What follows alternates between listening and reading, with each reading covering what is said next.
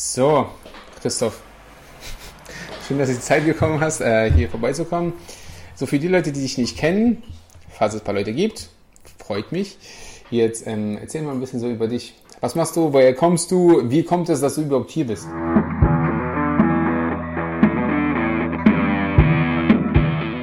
Ja, also hallo zusammen erstmal. Ich bin der Christoph, bin 20 Jahre jung, gebürtiger Leipziger, derzeit auch lebender Leipziger. Ähm, habe jetzt nach der schulischen Laufbahn und einem freiwilligen sozialen Jahr im Sport, wo wir uns auch kennengelernt haben, da kann, man, kann ich ja gleich noch mal dazu was sagen, eine Ausbildung gemacht im äh, Finanz- und Versicherungskaufmännischen Bereich. Bin da jetzt erfolgreich fertig geworden äh, Mitte Juni und bin als Fußballspieler und Fußballtrainer hier in Leipzig bekannt, jetzt mit einem größeren Projekt am Starten und Laufen ja, und warum bin ich hier? Äh, wir hatten uns ja bei einem Lehrgang in, damals in, in Thalheim kennengelernt, ja. wenn ich mich irre. Das vom Landessportbund, dieser FSJ-Lehrgang. Und ähm, Rafael konnte man sich gut merken durch seine gefühlte 20 Liter Wasserflasche, die, die, die ganz große. Und nein, da hattest du ja auch ein Training bei uns geleitet, auch ja. mit Theorie vorher. Und das war ja schon äh, äh, ordentlich knackiges Training, kann man sagen. War aber ein gutes Training, keine Frage. Ja, und dann auch ein bisschen so dein Weg verfolgt, auch mit Peak Formance und ähm, hatten kurz vor ein paar Wochen gequatscht, äh, wie der Podcast läuft und was so seine Themen sind. Und ja, eins zum anderen haben uns, hast du mich jetzt auch eingeladen, freue mich, dass ich hier sein darf und so kam es. Darum bin ja, ich hier. Erstmal willkommen auf jeden Fall, sehr, sehr cool. Danke, danke. Dass du Zeit genommen hast. Ist schön, mal ein paar Leipziger in Leipzig mal auch zu Gesicht zu sehen und nicht über äh, online oder irgendwie so. Ähm, jetzt, was ja interessant ist, weil wir haben ja im Vorgespräch schon mal ein paar Sachen so bisschen durchgenommen, was interessante Themen wären, weil es natürlich, klar, Corona ist allgegenwärtig, ist immer noch allgegenwärtig. Unabhängig von den ganzen Projekten, die du machst, würde ich mal sagen, wir fangen mal mit denen an, was eigentlich, glaube ich, mal so ein Herzensding ist, ist ja doch Jugendarbeit, ja. Kinder und da ist natürlich die letzten 16 bis 18 Monate ja einiges passiert. Wie hat sich das ja im Fußball so eigentlich so, wie habt ihr das geschafft, trotzdem noch ein bisschen zu halten. Ging da irgendwas mit den Jungs? Sag mal so, den, den ganzen so Corona-Zeit, Sport, Fußball, Kinder, was, äh, was, hat sich das so ergeben? Also am Anfang war es, war es brutal schwierig, weil es war quasi von 100 äh, auf 0, von jetzt auf nachher. Es darf kein Training mehr stattfinden, es darf nicht mehr das Gelände betreten werden, es musste alles geschlossen werden. Ähm, da hatten es die Vereine, die ich kenne und auch wir als Akademie, Fußballakademie Bayern, äh, die Online-Trainings, Online-Sessions angeboten, die äh, sehr gut angenommen wurden.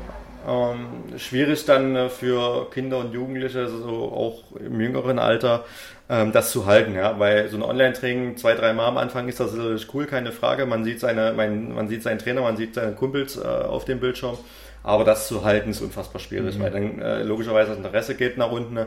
und das ist nicht das typische Training, was so ein äh, Kind und Jugendlicher braucht mit Ball am Fuß auf dem Rasen aufs Tor schieben. Das kannst du zu Hause nicht erfüllen. Das ist, das ist nicht die Frage. Was, was am meisten gestört hat, sage ich jetzt mal, was am schwierigsten waren, waren die Mitgliederzahlen. Die sind natürlich mhm. rapide nach unten gegangen. Ja. Ne? Man musste ja auch, die Mitgliedsbeiträge wurden ja trotzdem in vielen Teilen wieder trotzdem eingezogen, mhm. für Leistung, die man gar nicht erbringen kann. Und ähm, da muss man dann auch den Familien- und Elternhäusern, denen es finanziell vielleicht auch gar nicht mal so leicht fällt, einen Mitgliedsbeitrag äh, zu entbehren, da muss man natürlich auch absolutes Verständnis zeigen. Ja? Und das hatte ich auch in dem Fall und das hatten auch wir in dem Fall. Ähm, Du hast ja gesagt, ich unterbreche dich mal ganz kurz, äh, Fußballakademie äh, Bayern. Ja. Als Leipziger muss ich trotzdem mal schnell sagen, Fußballakademie Bayern, wie kommt's? Ähm, na, ich war dann, war ja dann vom Vereinsfußball, war ich ja dann Oktober 2020 raus. Ähm, hatte dann quasi mir eine kleine Auszeit gönnen und dann kam es durch einen Kumpel von mir, der meinte, ähm, die Akademie Bayern hat coole Projekte am Laufen, stell dich doch mal vor, ich mache das mit dem Inhaber, bekannt mit dem Peter Hirschberger waren sehr gute Gespräche und quasi sind das dort, was ich auch mache, Fußballcamps quer in Deutschland verteilt.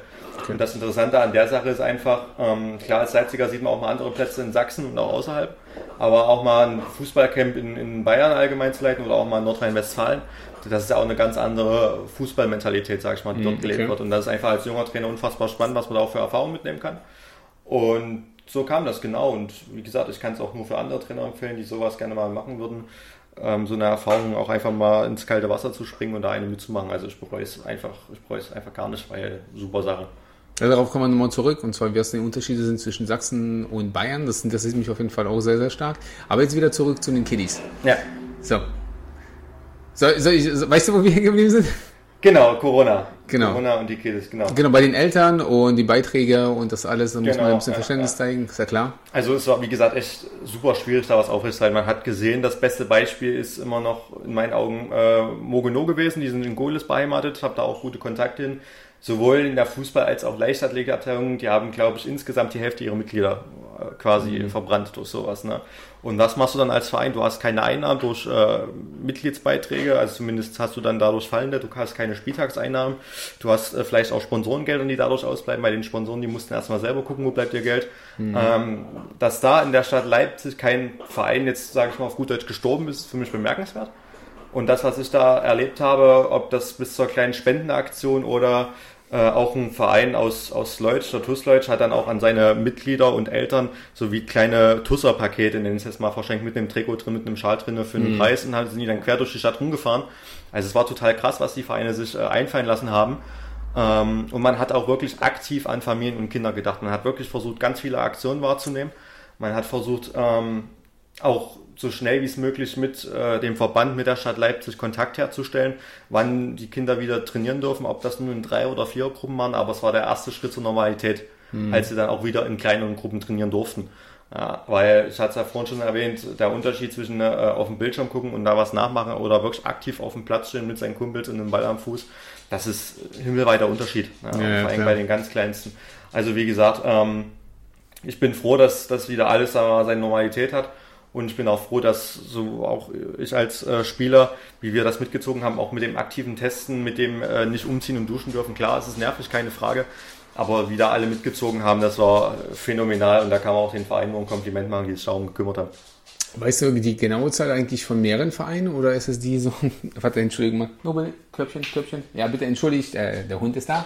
ähm, genau, wie viele Mitglieder dann bei insgesamt so zum Beispiel in, in Sachsen oder so die Sach- Vereine verloren haben? In Sachsen kann ich es dir nicht sagen. Ähm, in Leipzig kann ich es dir sagen. Ähm, da kann man auch schon von, sagen wir mal, ein Drittel ausgehen.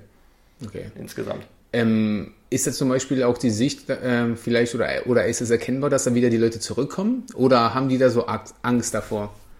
Na, Angst würde ich es jetzt mal nicht nennen, aber es ist ja schwierig dann, die Jugendlichen äh, und auch deren Eltern, die halt auch für den Aufwand und äh, für den Aufwand und Mitgliedsbeitrag äh, ähm, fällig sind, dann quasi die dann wieder aus dieser Komfortzone zu holen. Ne? Man hat sich daran gewöhnt, die Kinder haben sich an ihr äh, Konsolen- und Laptop-Leben gewöhnt, die Eltern ähm, haben sich daran gewöhnt, ihr Kind nicht mehr wöchentlich zum Platz und zurückzufahren mit äh, Wäschewaschen und so. Das sind halt viele Kleinigkeiten, die dazugehören. Und ähm, sicherlich gab es da welche, die man wieder dazu gewinnen konnte, keine Frage. Aber so viele aus der Komfortzone zu holen, das war, das ist schon unfassbar schwierig. Zumal man ja auch gucken muss, die kleineren Vereine mit ihren wenigen Trainern, dass die erstmal gucken mussten dafür, dass der Verein wieder läuft, dass wieder alles seine Normalität gewinnt. Also ich wünsche mir wirklich, dass in den nächsten Monaten äh, da wieder Zuwachs kommt. Wie, äh, ähm, wir haben uns darüber auch unterhalten mit den Trainern, dass die Eltern so ein bisschen, Ja. ihr habt ein cooles Projekt eigentlich, was ich wirklich sehr, sehr spannend finde, Ja. ähm, dass die Eltern mal so ein bisschen geschult werden in dem, was die, der Trainerjob eigentlich beinhaltet. Ja. Weil, wie, wie du gesagt hast, keiner von denen weiß eigentlich, was dahinter steckt. Das ist ja immer, es gibt ja immer diese, diese Meckereltern Ja. oder keine Ahnung, wie man sie auch immer nennt, also draußen die ja, äh, oder die, die Trainereltern, die eigentlich immer alles besser, besser wissen, die gibt es auch, aber die haben ja gar keine Ahnung eigentlich, was gehört denn alles zu dem Trainerjob dazu. Wie ist es denn da, dazu gekommen? Schwierige, also gute Frage, gute Frage, so rum. Ähm, als ich äh, bei meinem letzten Verein dann quasi im Oktober ähm, der Verein und ich uns getrennt haben, habe ich so gemerkt, okay, du bist jetzt äh, 20, hast zwar schon eine gewisse Erfahrung gesammelt, aber du wurdest mit vielen Dingen konfrontiert, wo, du, wo dir nicht geholfen wurde. Äh, und ähm, da war es so, dass ich schon vor zwei Jahren die Idee hatte, da eine Art ähm, Trainerförderungsprojekt zu starten. Es ist ja so, dass hier in Leipzig und in Sachsen man Trainerlizenzen erwerben kann über die jeweiligen Verbände. Ähm, diese beinhalten in der Regel ein bis zwei Wochen Lehrgang plus Prüfung, auch gegen eine äh, stattliche Summe, die in der Regel von den Vereinen bezahlt werden. Wenn du nicht in einem Verein bist, musst du die selber bezahlen. Ähm, wenn du dieses aber alles abgeschlossen hast, dann ist es so, dann du musst deine Fortbildungsstunden machen. Dann läufst du, keine Ahnung, zwei, dreimal im Jahr zum Verband, machst dort deine Fortbildungsstunden und fertig. Da geht es aber nur um die fußballerischen Themen. Mir war einfach wichtig ähm, zu sehen, diese Perspektive, wie geht ein junger Trainer oder allgemein ein Trainer mit Problemen um, die nicht mit Fußball zu tun haben. Ob das Eltern sind, ob das ähm, sagen wir mal, schwierige Kinderfälle sind, mhm. das wird in den Verbänden und in den Vereinen nicht geschult. Das war das Thema. Und darum war es jetzt so, dass ich diese Idee vor längerer Zeit schon hatte. Dann kam Corona dann zwischen, da wurde es ein bisschen schwieriger. Und jetzt hatte ich ähm, durch meine, sagen wir mal, Partner in der Geschichte ähm, die Confederation of Football hier in Leipzig kennengelernt. Die hat sich 2018 gegründet. Das ist sozusagen das Gegenpendant zum sächsischen und Fußball, also zum sächsischen Fußballverband und zum Fußballverband der Stadt Leipzig, die halt zu größten Teilen sich um das Thema Schiedsrichter kümmern. Ist dasselbe, ja. was ich eben gesagt habe, halt nur mit dem Blickpunkt Schiedsrichter und ihre Schiedsrichter aus- und fortbilden. Genau, da hatte ich mich mit René Jacobi dann vor ein paar Monaten zusammengesetzt mit dem Inhaber und das besprochen und er meinte, okay, das passt perfekt zu uns. Also wir wurden auch mit unserer Idee bei ihrer Mitgliederversammlung zu 100% für Ja gestimmt, dass das eingegliedert wurde. Und jetzt ist es so, dass wir bei den Vereinen, die Interesse gemeldet haben, dort die ersten Schulungen für Trainer und Vereine anbieten auf ähm, erstmal auf keiner Kost, kostenaufwendigen Basis, denn bei einem Verband, wenn du da bei einer Fortbildung bist, zahlst du als Trainer alleine 25 bis 30 Euro. Wir machen den ersten Schritt immer kostenlos, damit man mhm. erstmal sich beschnuppern kann und sehen kann, okay, was ist das überhaupt? Und unser Hauptaugenmerkmal liegt einfach darauf, auf Themen, die die Vereine und die Trainer auch für sich wünschen. Es wird also nicht vorgeben, wir machen das, was die Leute da wollen und auch gerne mal hören wollen. Ob das zur Konfliktlösung ist zwischen ähm, Eltern und Trainern oder ob das ähm, zur Problematik äh, Problemkinder ist, wie ich es schon erwähnt hatte, mhm. ist, ähm, dass wir da zusammen mit den Teilnehmern in äh, Schulungen gehen und nicht quasi von oben herab, nenne ich es jetzt mal, dass wir versuchen, denen irgendwas beizubringen und danach sind wir weg, sondern dass wir zusammen da mit denen die Themen erarbeiten, zusammen das diskutieren und austauschen und aber auch die Vereine und Trainer dann auch nach diesen Schulungen weiter betreuen und immer wieder nachfragen, mhm. wie läuft's, wie sieht's aus. Und da ist das Thema jetzt, dass wir dort, wie gesagt, den ersten Schritt machen wir auch schon einige Vereine gefunden haben, die dafür sich angemeldet haben und sagen, ja, das wollen wir so machen. Und dass wir da wirklich jetzt mal außerhalb des Fußballs gehen und wirklich auch diese kleineren Dinge besprechen, die für Trainer wichtig sind und für die Vereine. Was ist da eigentlich der Tenor aktuell? Was wünschen sich die Vereine? Was ich eigentlich schon erwähnt hatte, ist äh, das hauptsächliche äh, Kommunikation zwischen Verein, Trainer und Eltern. Weil ähm, ich, wenn, wenn ich in den Verein rumgefragt habe und bei jungen Kollegen, nenne ich es jetzt mal an meinem Alter, die Hauptproblematik war einfach, dass die Trainer, die dann aufgehört haben, sich von den Vereinen vernachlässigt gefühlt haben. Man musste sich quasi um jeden kleinen Mist selber kümmern. Und ähm, Kommunikation auch zwischen den Eltern und, und äh, Trainern. Du hast vorhin schon komplett richtig gesagt, es gibt ja die sogenannten Meckereltern. Und viele wissen einfach nicht, die gerade frisch ihr Trainerleben anfangen, wie gehe ich überhaupt mit sowas um. Mhm. Ja, da kann man nämlich auch unfassbar viel falsch machen in der Kommunikation. Man kann es quasi auch mit den Eltern äh, verscherzen, die das A und O auch für Vereine ist. Und das wird von den Verbänden halt äh, so gut wie gar nicht behandelt. Und das ist so das Hauptthema, worauf wir eingehen wollen. Okay, und wie geht ihr da vor? Also kannst du da ein bisschen so Insights in, dein, in die Schulung so geben? Oder ist das verboten jetzt oder so? Nein, um Gottes Willen. Also wir haben ja, es war mir auch wichtig bei der, bei der Idee und bei der Gründung, dass wir da ein breit äh, gefächertes Team aufstellen, vom F-Jugendtrainer hin bis, also der Trainer für den ganz kleinen bis zu einem Frauentrainer haben wir eigentlich alles dabei, dass wir da auch alles ähm, abdecken können. Es geht einfach darum, ähm, anhand verschiedener Beispiele zusammen mit den Teilnehmern äh, zu erkennen, okay, wie hätten wir jetzt in diesem äh, simulierten Gespräch zum Beispiel, wie hätte, was hätte man besser machen können, was muss man da äh, als Input reingeben in so ein Gespräch, dass wir da wirklich auch die krassesten Beispiele einfach mal durchnehmen, wie macht man es, wie macht man es nicht und vor allen Dingen zusammen mit den Teilnehmern und dem Verein ein Konzept für später entwickeln zur, Problemat zur Problembehandlung. Hm. Weil das einfach das Wichtigste ist, ähm, dass quasi nach diesen zwei, drei Stunden Fortbildungsabend danach ein Schluss ist, sondern dass danach auch was auf den Beinen steht, was die Vereine anwenden können. Gab es da schon zum Beispiel, oder seid ihr schon so weit gegangen, dass ihr versucht habt, die Eltern anzusprechen der Kinder? Nein. Ähm, das mein, noch gar nicht. Also wir hatten noch gar keine Schulung, weil sie ah, okay. jetzt wirklich quasi, ähm, die Mitgliederversammlung war jetzt äh, letzten Samstag, wo wir eingegliedert wurden. Jetzt ist es so, dass wir beim nächsten Treffen ein Konzept für diese Schulungen entwickeln wollen. Und der Plan ist, sagen wir mal, Mitte, Ende August die ersten Schulungen durchzuführen. Ah, okay. Also ist noch ein bisschen Zeit. Genau. Ah. Man soll ja quasi nicht einen zweiten vom ersten Schritt machen. Yeah. Ja, ja vollkommen, vollkommen korrekt. Also das macht ja auch genau richtig. Ich finde es halt sehr, sehr interessant. Also ich meine, dieser Konflikt, klar. Ich glaube, dass es ist auch ganz schwierig auch, ähm, ähm, dass man, dass man vergisst, dass Vereine wirklich ja ehrenamtlich ja geführt werden. Ja. Ja, dass er sowohl natürlich die ausführende Kraft, also bedeutet der Präsident oder der Leiter, der, Geschäfts der Geschäftsführer, wie man es auch mal bezeichnet, dass es meistens ja ähm, Ehrenamtliche sind und die Trainer ja auch. Und dass ja. da die Strukturen natürlich nicht das sind, was sie zum Beispiel auf Arbeit sind, Ja. in Schulen oder irgendwie sowas. Und diese müssen wachsen, diese müssen halt auch gebildet werden. Und das ist halt ganz schwierig. Mhm. Ja, genau. Das ist, glaube ich, unfassbar schwer, ein, einen Verein zu gründen, zu führen und dann das, was am Ende bei rauskommt. Also häu- häufig sind es ja halt irgendwelche Wünsche, wie man es gerne hätte, aber am Ende wird es ja doch ganz schwierig, das umzusetzen. Wie war es denn in, bei dir, zum Beispiel während deiner Zeit, wo du gesagt hast, okay, ich habe gemerkt, dass das und das Problem ist, dieses und dieses sollten wir machen. Und irgendwann ist es halt dazu gekommen, dass du sagst, hey, das Projekt finde ich cool, das will ich mal machen. Ich guck mal, ich frage mal ein bisschen rum. ja. Ja, was war der Punkt, der eine, wo du gesagt hast, Alter, ich muss jetzt da was machen. Ich muss da jetzt wirklich mal zusehen, dass da jetzt vielleicht mal was wirklich in diese Richtung geht. Eltern, ähm, Eltern, äh, Kommunikation mit den Trainern, Trainern mit den Vereinen richtig, äh, die da ein bisschen zu unterstützen. ja. Gab es da eine Situation, wo du gesagt hast, oh, jetzt reicht's? Ja, der, also bei, dem, bei der Thematik Eltern kam der Punkt sehr, sehr früh. Das war 2016, 17 in meinem FSJ. Das war, wo wir uns kennengelernt haben. Ähm, da gab es einmal den Punkt, da habe ich eine, eine U13 trainiert, also 12- und 13-Jährige. Und es war so, dass ein Spieler aus einem, aus einem getrennten Elternhaus kam, also Vater da, Mutter da, eine Woche mal da, eine Woche mal dort. Und das Problem zwischen dem Spieler und dem Elternhaus war, dass der Vater die, fußballerischen, äh, die fußballerische Unterstützung nicht gegeben hat. Also wenn am Wochenende Spiel war, warst du froh, dass du bei dem Kind und bei dem Vater irgendwie durchdringen konntest, dass das Kind am Wochenende spielen kann, weil es ja auch wollte. Ja, und dann gab es irgendwann mal den Punkt, das war ein Training äh, abends gewesen und ich guckte auf die Tür und sagte, wo bleibt der denn, wo bleibt der denn? Ja, und dann kam der halt ähm, angerannt von Parkplatz bis zum Trainingsfeld äh, auch, auch mit Tränen in den Augen und total fertig. Ich sage, äh, Junge, was, was ist denn los? Ja, Papa wollte mich wieder nicht zum Training lassen und ich bin jetzt äh, abgehauen zu Hause. Ach, scheiße. Also da hatte seine Trainingstasche auf dem Rücken und sein Skateboard unterm Arm.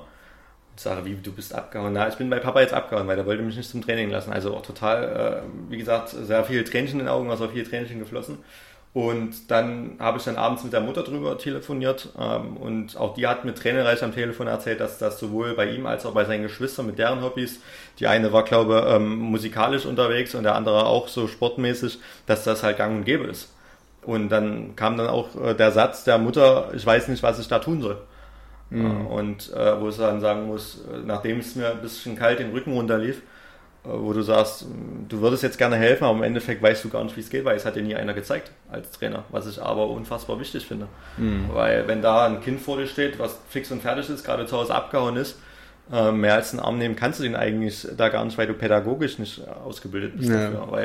Weil, klar, du könntest das Gespräch zum Vater suchen, aber am Ende bist du vielleicht noch, vielleicht noch der Trottel und dann siehst du das Kind nie wieder. Ja. Weißt du, und das Kon war so. Konntest du das irgendwie lösen?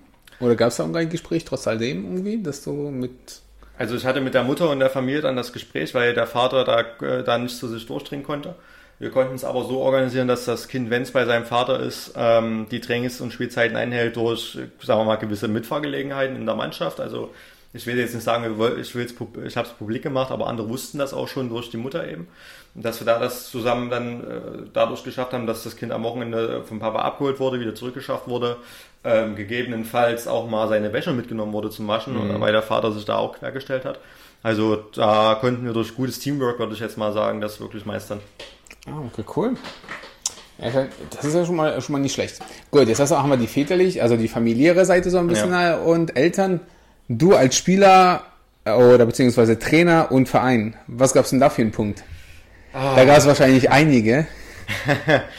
Äh, ja, also es, es gab definitiv einige Punkte. Zum, zum ersten ist ja das, was ich gesagt habe, dass ich als Trainer auch immer ein bisschen wissensinteressiert bin, auch über den Tellerrand hinaus gucke und da vom Verband erstmal diese gewissen Fort- und Ausbildungen nicht kommen. Ich dann aber auch gemerkt habe, die Vereine, die ich kennenlernen durfte, dass da A, das fachliche Know-how gar nicht besteht und B, man muss ja sagen, die Leute, die, die in den Abteilungsleitungen in der Geschäftsführung sitzen, das sind ja auch nur ganz normal arbeitende Menschen, die von 8 bis 17 Uhr ihrem normalen Alltagsjob nachgehen. Na, dass da quasi auch nicht die Zeit bleibt. Und beim Kommunikativen war dann einfach das Thema, wo ich im letzten Oktober dann mich von dem Verein getrennt habe, ähm, war es halt so, dass ich mich, dass wir in einem Bereich gespielt haben, wo auch, wo man auch von einem gewissen Leistungsfußball sprechen kann. Welche Liga war das? Das war Landesklasse Sachsen, Okay. was das ist. Also genau. Und das war im U19-Bereich und jetzt für die, die sich mit Fußball nicht so auskennen, eine Kadergröße sollte dann schon so Minimum 18 Mann sein. Verletzungen, Krankheiten muss man auch mit einberechnen. Mhm. Ähm, und es war halt eine zweite Mannschaft. Und äh, am Ende lief es dann halt so, ich hatte zum Training sieben, acht, neun Leute maximal. Entweder es waren äh, welche dabei, wo mir eigentlich hoch und heilig versprochen wurden, das sind die total zuverlässigsten und Top-Leute. Mhm. Top und am Ende sind die auch im Sommer lieber an den See gegangen mit ihren Kumpels und statt zum Training zu erscheinen. Und an den Wochenenden war es genauso, zumal ich dann auch Spieler an die erste Mannschaft abgeben musste. Ähm, dann war dann einfach der Punkt, das war, da hatten wir unser erstes Punktspiel, das war das Eröffnungsspiel Freitagabend in Torgau. Jetzt musst du überlegen, 19 Uhr Torgau mit Berufsverkehr einrechnen, mit allem drum und dran. Du willst vielleicht eine Stunde, anderthalb vorher da sein, dann musst du schon zeitig los in Leipzig, wenn ja. du nach Torgau willst. Genau, der Punkt war am Ende, ich konnte mir aus äh, quasi den drei Mannschaften, wo ich Spieler einsetzen durfte, eine Mannschaft zusammen telefonieren musste bei einem Spieler noch äh, einen schnellen Spielerpassantrag äh, zwei Tage lang beim Verband quasi durchboxen, dass er überhaupt spielen darf. Und am Ende kriege ich eine 10-0-Packung. Mhm. 10-0 auf der Ebene. Mein Torhüter hatte sich nach 20 Minuten verletzt, ich durfte einen Feldspieler reinstellen. Ach du Scheiße. Dann ging der Spaß weiter. Und am Ende wirst du vom Verein blöd gefragt, was habt ihr denn da falsch gemacht? Und ich frage, ey Leute, hä? So, ja. Äh, weißt du, und das ging dann über mehrere Wochen weg. Ich hatte dann auch einmal geschafft, ähm, für ein Training einen, einen ehemaligen Bundesligaspieler zu, nenn ich mal, zu verpflichten als Gasttrainer, der Thorsten Kracht, der ist derzeit mhm. Sportgeschäftsführer bei Lok Leipzig. Ähm, nee, nicht Sportgeschäftsführer, Vizepräsident, so rum. Das müssen wir es schon korrekt machen. ähm, genau, nee, ich kan kannte ihn ja und seine Familie schon ein bisschen länger und hatte einfach gefragt, könntest du mal, weil ich glaube, für so Spieler in dem Alter, wenn da ein ehemaliger Bundesliga- und DDR-Nationalspieler vor dir steht, mhm. das ist, glaube ich, nochmal so ein Input, den kannst du als Trainer ja. vielleicht gar nicht geben. Genau, ähm, hatten das länger geplant mit Trainingsinhalten und es waren, hatten sich auch viele gemeldet, äh, die gesagt haben, wir kommen da zum Training. Und jedenfalls war es dann so, dass dann die äh, erste Mannschaft die U19 Spieler gebraucht hat für ihr Abschlusstraining. Und das war genau an dem Tag theoretisch gar kein Problem. Ich habe gesagt, heute geht's aber nicht, weil äh, Thorsten Kracht kommt. Die Spieler haben sich auch wirklich drüber gefreut. Also ich habe auch gesagt, was haltet ihr davon? Die hatten sofort alle Bock mit allen drum und dran. Mhm. Am Ende hat auch einen gesagt, nee, weil die erste Mannschaft das Abschlussring geht vor. Summa summarum war es am Ende, dass der Verein und ich, Thorsten Kracht, vier Stunden vor Trainingsbeginn absagen mussten. Mhm. Also allgemein von der Persönlichkeit war es erstmal hochpeinlich weil du warst froh, dass du ihn dafür gewinnen konntest, musstest danach erstmal wieder Pluspunkte sammeln, ja, auf klar. gut Deutsch. Also ich habe es ihm auch erklärt, am Ende waren wir da der gleichen Meinung. Ähm, aber es war einfach nur unfassbar peinlich, weil du kümmerst dich um alles, die Jungs haben Bock drauf und dann müssen Leute, die selber eigentlich gar keine Lust haben, in der ersten Mannschaft mitzutrainieren, weil die eben dieses Erlebnis mitmachen wollen, auf Weisung des Vereins dort mittrainieren, wo sie am Wochenende gar nicht spielen. Mhm. Und mussten auf dieses Erlebnis quasi verzichten. Und also das war, da war ich auf Arbeit zu dem Zeitpunkt, als das feststand, ich hätte das Büro auseinandernehmen können. Mhm. Weil das war einfach nur eine absolute Frechheit in meinen Augen. Und das war dann auch so der ausschlaggebende, ausschlaggebende, ausschlaggebende Punkt mit dem Verein und dann noch ein paar Kleinigkeiten, wo ich gesagt habe, okay, jetzt reicht's.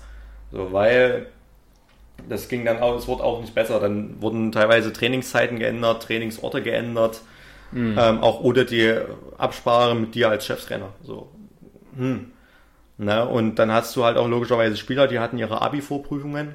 Also da hat mir einer mal seinen Abi-Plan gezeigt, das ist ja unfassbar, was sie mittlerweile für Vorprüfungen schreiben. Das äh, muss man sagen, da bin ich schon froh, dass ich nur Realschulabschluss habe, mm. dass ich den Spaß nicht mitmachen musste. Aber ist doch dann logisch, dass es Spieler für eine Abi-Prüfung äh, vom Training freistellen, weil die ja. sollen für ihr Abi das Abi schreiben, ist ja logisch, ne?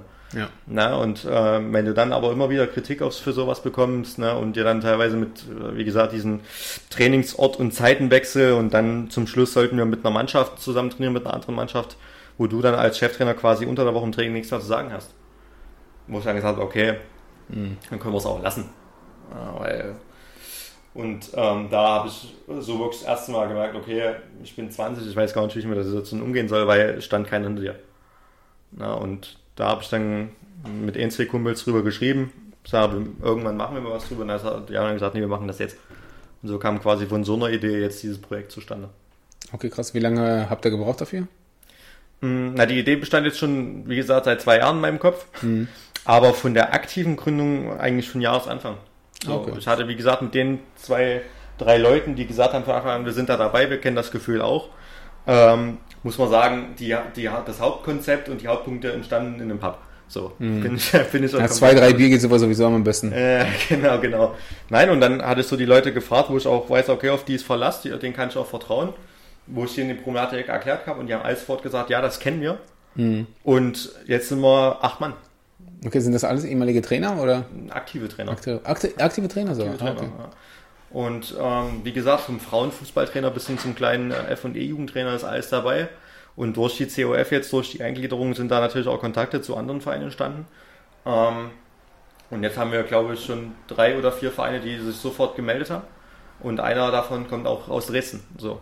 Oh, okay, krass. du sagst, äh, wow, in so kurzer Zeit, natürlich mit der Hilfe, ähm, so viel kannst du erreichen. Ne? Und ich freue mich einfach nur mega drauf, dann auf die ersten Schulungen, aufs erste Feedback. Und äh, worüber ich mich am meisten dann freue, wenn du in drei, vier Jahren die Leute von diesem Verein zu dir kommen oder zu uns kommen und sagen, okay, ihr habt uns wirklich weitergeholfen. Und du hast in den kleineren Vereinen dann auch junge Trainer, die sagen, okay, wow, ich fühle mich hier wohl, weil hier passt die Kommunikation, hier passt die Zusammenarbeit. Weil jetzt hast du es noch bei vielen, die sagen, so ist das nicht. Und daran wollen wir, genau daran wollen wir arbeiten. Weil es gibt Fußballschulen für, für Spieler und für junge Talente gibt es in Leipzig mittlerweile wie Sand am Meer. Sowohl gute als auch weniger gute, aber es gibt da auch gute, muss man sagen. Aber für Trainer, insbesondere junge Trainer und Vereinsverantwortliche, gibt's, sind wir die Ersten, die sowas machen. Wie viele Fußballschulen gibt es denn in Leipzig? Also eine genaue Zahl kann ich ja nicht sagen, aber sag mal, Minimum, es wird schon so vier bis fünf geben. Okay. Und das ist schon viel, finde ich. Ähm, weil ähm, die Fußballschulen nehmen ja auch logischerweise Geld für ihre Leistung, das ist ja auch kein Geheimnis. Und man muss auch ehrlich sagen, die kleinen Vereine können sich sowas auf Dauer nicht leisten. Ja, wenn du da sagst, du lässt eine Gruppe trainieren von, sagen wir mal, acht Mann, machst eine Talentgruppe auf mit acht Mann, bezahlst du pro Training 40 Euro einmal die Woche. So kannst du dir ausrechnen, ne, was das aufs Jahr ist. Und viele Vereine können sich das vor allem nach Corona einfach nicht leisten. Ja, klar. Und ähm, klar wird es irgendwann mal in Zukunft sein, dass wenn wir ein größeres Team haben, wir auch logischerweise da ein paar Ausgaben decken müssen. Das ist keine Frage. Aber wir haben bewusst gesagt, die ersten äh, Fortbildungen oder die ersten Schnupperkurse mit den Vereinen ist definitiv kostenlos, weil wir nehmen kein Geld für Vereine, die am Ende keinen Mehrwert draus haben und unzufrieden sind. Das ergibt keinen Sinn. Ja. Auch wenn es am Ende jetzt viel Arbeit wird für nichts am Anfang, aber ähm, das könnte was Nachhaltiges werden. Und das nehmen wir auch dann so bewusst im Kauf am Anfang. Okay, krass. Klingt auf jeden Fall gut. Und auf jeden Fall ist es sehr, sehr viel Arbeit. Ja, definitiv. Ich denke mal, das, das werdet ihr, glaube ich, noch, noch früher oder später noch mehr sehen. Ja. Es, glaube ich, umso mehr Vereine kommen. Aber es ist auf jeden Fall eine sehr, sehr spannende Geschichte, weil ich denke, dass da viel zu wenig gemacht wird. Und ich bin ja gespannt, wenn wir uns mal dann noch vielleicht mal wirklich mal ein halben Jahr, Jahr wieder mal ein bisschen unterhalten, wie ihr das, was das Konzept dahinter ist, die Kommunikation zu verbessern. Weil ich glaube, das ist ganz schwer. Ja. Also die Wege zu verkürzen. Also ich, also das ist ja schon so schwer, mit jemandem zu reden, obwohl man, also schon eins zu eins mit jemandem zu reden, dass derjenige das genauso aufnimmt, wie man es will, wenn Ja. man da über mehrere Kanäle, sagen wir, ja, gerade wenn es Vorstände sind oder ähnliches, und das soll wieder zum Trainer und zurück, da kennt man ja selbst, das wird bei jedem, jedem Übertragen verliert man die Nachricht immer ein bisschen an Wert Ja. und auch an Informationen. Bin ich auf jeden Fall sehr, sehr gespannt, wie ihr das machen wollt. Oder habt ihr da schon Ideen, wie ihr das machen wollt? Na, ich hatte es ja schon vorhin erläutert, das Konzept wird sein, dass wir zusammen mit den Vereinen arbeiten. Also ich kann jetzt nicht jemandem sagen, dem Funktionär oder dem Trainer, du musst das so machen. Weil am Ende, äh, nochmal, ich bin selber 20, mein Weg muss nicht immer der richtigste sein, um Gottes Ja. Willen. Sondern dass du wirklich die Vereinstrainer, die Funktionäre mit ins Boot nimmst und zusammen mit denen, mit, äh, mit denen einen Plan erstellst, quasi, wie man versucht, also es ist immer schwierig, es allen recht zu machen, ja, das, das kennst du ja selber. Aber dass man wirklich zusammen sagen kann, okay, jetzt Brainstorming Mindmap, wie man es äh, sehen will, mit diesem Konzept, mit diesen Ideen und mit diesen Richtlinien können wir den Vereinen die nächsten Jahre helfen. So. Und im Endeffekt, äh, ob das am Ende vielleicht so eine Art wie, wie Handbook oder Regelkatalog für die Trainer wird, ist ja am Ende völlig egal, wie man es nennt.